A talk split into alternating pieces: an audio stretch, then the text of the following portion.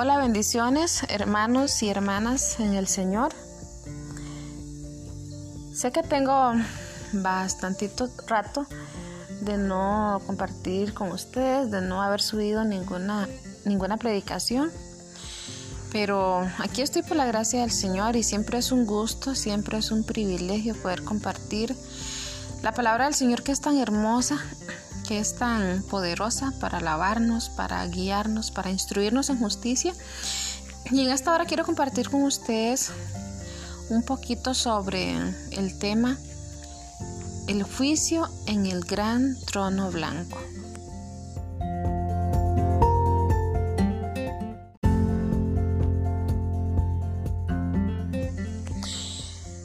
Tema para mí es muy importante y en realidad debe ser importante para cada uno de nosotros porque el día del juicio en el gran trono blanco es algo en el que vamos a estar toda la raza humana. Y me pareció importante compartir esto con ustedes porque hace ya muchos años he notado que no todos los creyentes tenemos la convicción o, o el entendimiento de que todos vamos a comparecer ante el tribunal de Cristo. Y me ha inquietado que desde hace muchos años atrás, como les mencionaba, he escuchado a predicadores muy sinceros, muy buenos creyentes, pero que consideran que los cristianos no vamos a estar el día del juicio para rendir cuentas. Y hay predicadores muy sinceros, personas que aman a Dios, y conozco a uno que es muy famoso. Eh, ama mucho al Señor, pero hace poco estaba escuchando una predicación de este hermano y él dijo que los cristianos no iban a estar eh, en el día del juicio. Y esto para mí fue un poco preocupante porque hermanos, hermanas, amigos, el día del juicio es un día en el que todos, toda la raza humana va a estar delante del Señor dando cuenta de su vida, dando cuenta de sus acciones. Yo quiero que leamos Apocalipsis capítulo 20, del 11 hasta el 15. Vamos a leer la palabra del Señor y precisamente nos está hablando aquí de el gran trono blanco. Dice así la palabra del Señor. Luego vi un gran trono blanco y alguien que estaba sentado en él. De su presencia huyeron la tierra y el cielo sin dejar rastro alguno. Vi también a los muertos grandes y pequeños de pie delante del trono. Se abrieron unos libros y luego otro que es el libro de la vida. Los muertos fueron juzgados según lo que habían hecho, conforme a lo que estaba escrito en los libros. El mar devolvió sus muertos, la muerte y el infierno devolvieron los suyos, y cada uno fue juzgado según lo que había hecho. La muerte y el infierno fueron arrojados al lago de fuego. Este lago de fuego es la muerte segunda. Aquel cuyo nombre no estaba escrito en el libro de la vida era arrojado al lago de fuego. Leí de la versión, la nueva versión internacional. Pero hermanos, hermanas, la palabra del Señor dice que Juan está, está teniendo esa revelación y él dijo que él vio un trono y que él vio a grandes y pequeños de pie ante Dios y que los libros fueron abiertos. Y esto es muy importante y esto es algo que debe poner el temor del Señor en nuestros corazones, porque hay un libro donde el Señor está registrando nuestras acciones, donde el Señor está registrando nuestras actitudes, nuestra vida. Y en ese día, en ese día del juicio, seremos juzgados no injustamente, sino conforme a lo que hayamos hecho, según nuestras obras. De hecho, hay un versículo que dice, que de toda palabra ociosa que, que salga de nuestra boca, de ella daremos cuentas al Señor.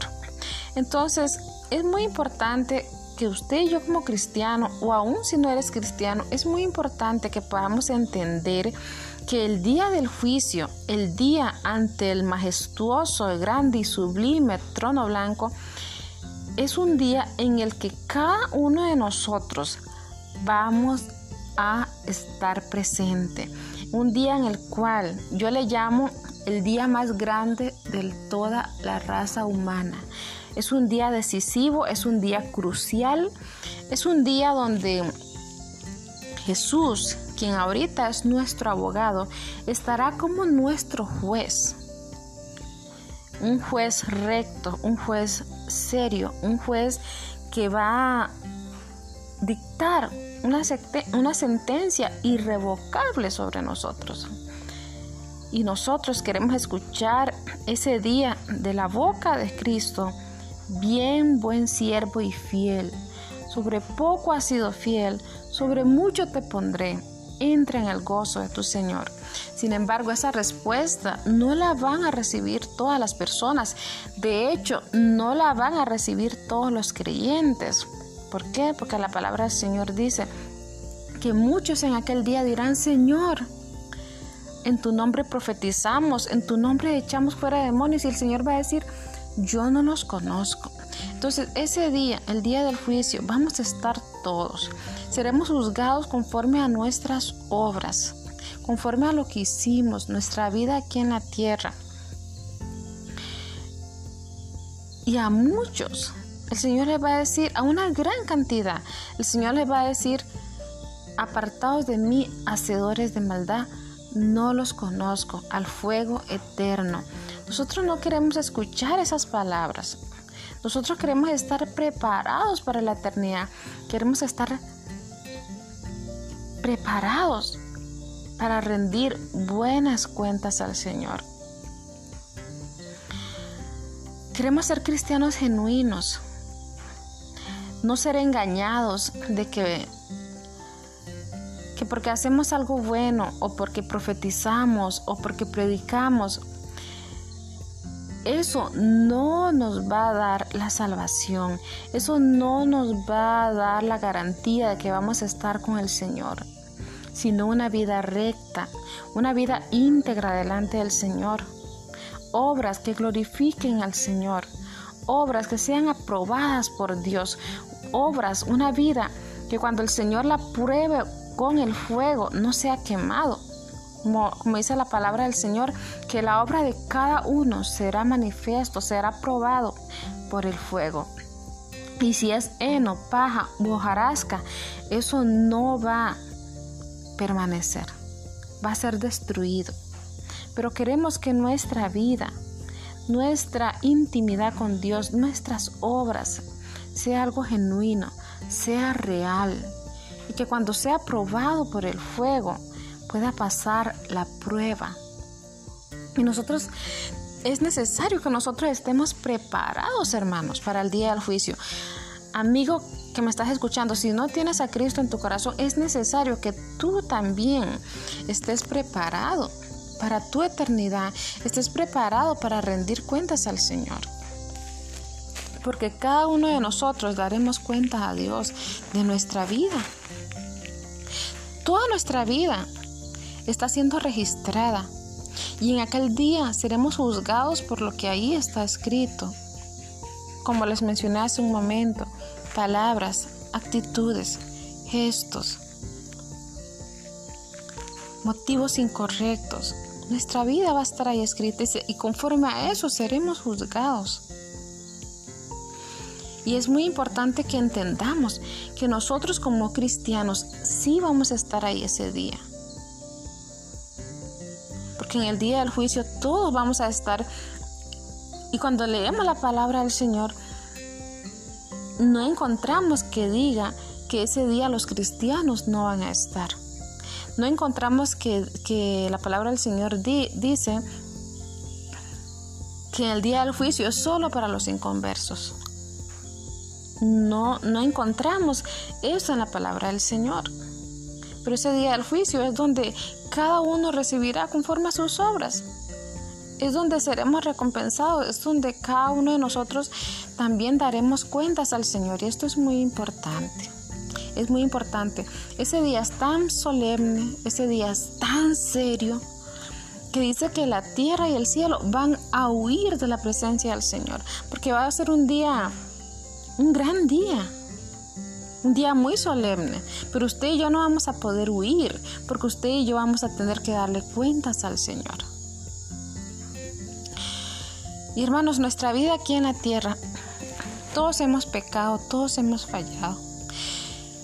Y es muy importante prepararnos con Dios, arreglar nuestro corazón con Dios. Y si en algo hemos pecado, que es seguro, si en algo hemos fallado, que es seguro, poderle decir al Señor, confesar nuestros pecados al Señor, pedirle que nos lave, que nos limpie. Para eso el Señor nos ha dado esta, esta corta vida aquí en la tierra, para ser preparados en todas estas cosas, para ser preparados para la eternidad. Y usted y yo queremos dar buenas cuentas a Dios ese día. Yo me imagino, yo me imagino que delante de su presencia ese día vamos a estar temblando. Vamos a saber que todo está expuesto, vamos a saber que no hay excusa alguna que valga delante del Señor. Pero si, si hemos caminado rectamente con Dios y hemos permitido que su justicia obre en nosotros y hemos permitido que su justicia sea impartida en mi vida, aunque estemos temblando ese día, podemos confiar de su gracia y de su justicia, sabiendo que permitimos en, nuestros corazones el trabajo de Dios. Pero imagínate, hermanos, amigos, si si no estamos abriendo nuestro corazón a Dios y si no estamos reconociendo lo que tenemos que reconocer como pecado en nuestra vida y que muramos en ese estado, en esa condición, ese día, en ese día del, del juicio tan terrible, ¿qué sería de nosotros? Porque ese día no podemos decir, o no va a haber excusa, y no podemos decir, Señor, es porque ella me hacía enojar. Es que porque las decisiones de él me frustraban tanto, Señor, que, que hice esto, esto y esto. Y Señor, este, critiqué y, y, me enojé y reaccioné así, así por esta persona. No, hermanos, no, este, queridos amigos, no va a haber excusa, vamos a hacer, va, va a ser tú y Dios, yo y Dios dando cuenta de lo que está registrado en ese libro y no puedo poner a nadie entre medio porque es va a ser yo arreglando cuentas con el Señor, yo dando cuentas al Señor y cada uno dando cuentas al Señor. Entonces, esto es, es, es muy importante. Es muy importante que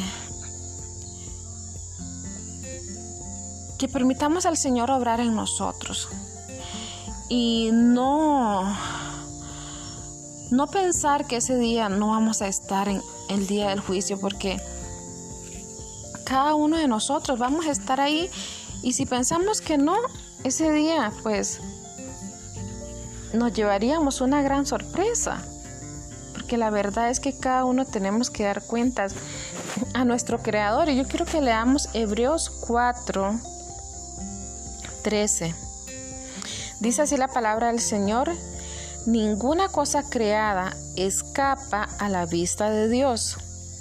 Todo está al descubierto, expuesto a los ojos de aquel a quien hemos de rendir cuentas. Nuevamente leí de la Biblia, la nueva versión internacional. Pero dice que todo está expuesto a la vista de Dios y que nada se escapa de su vista y que a Él hemos de rendir cuentas. Ahora, cuando Pablo escribió los hebreos, Pablo no era un inconverso, Pablo era un creyente ya maduro, redimido, lavado por la sangre del cordero, y él está diciendo que vamos a dar cuentas. Entonces, en el gran trono blanco vamos a estar todos, no es solo para los inconversos, sino que vamos, va a estar toda la humanidad. Cada uno recibiendo conforme a sus obras. Cada uno recibiendo su recompensa conforme a sus obras. Cada uno siendo juzgado según lo que se encontró escrito en su libro. Entonces yo quiero animarles, animarnos para que podamos tener presente esto en nuestros corazones. Y una frase que leí y que me ha quedado grabado en mi mente y me gusta mucho porque me anima, me anima a proseguir, me anima a abrazar lo que Dios quiere, me anima a caminar como Dios quiere.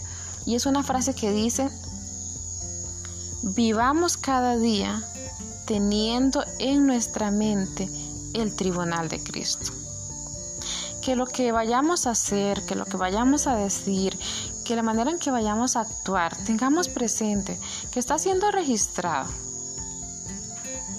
Y queremos dar en aquel día buenas cuentas. ¿Recuerdan aquella parábola en el libro de Mateo donde el Señor repartió talentos? Y cuando el Señor vino, Él quería recibir un buen informe de esos talentos. Y el que no dio un buen talento fue atado, fue amarrado y fue lanzado a las tinieblas.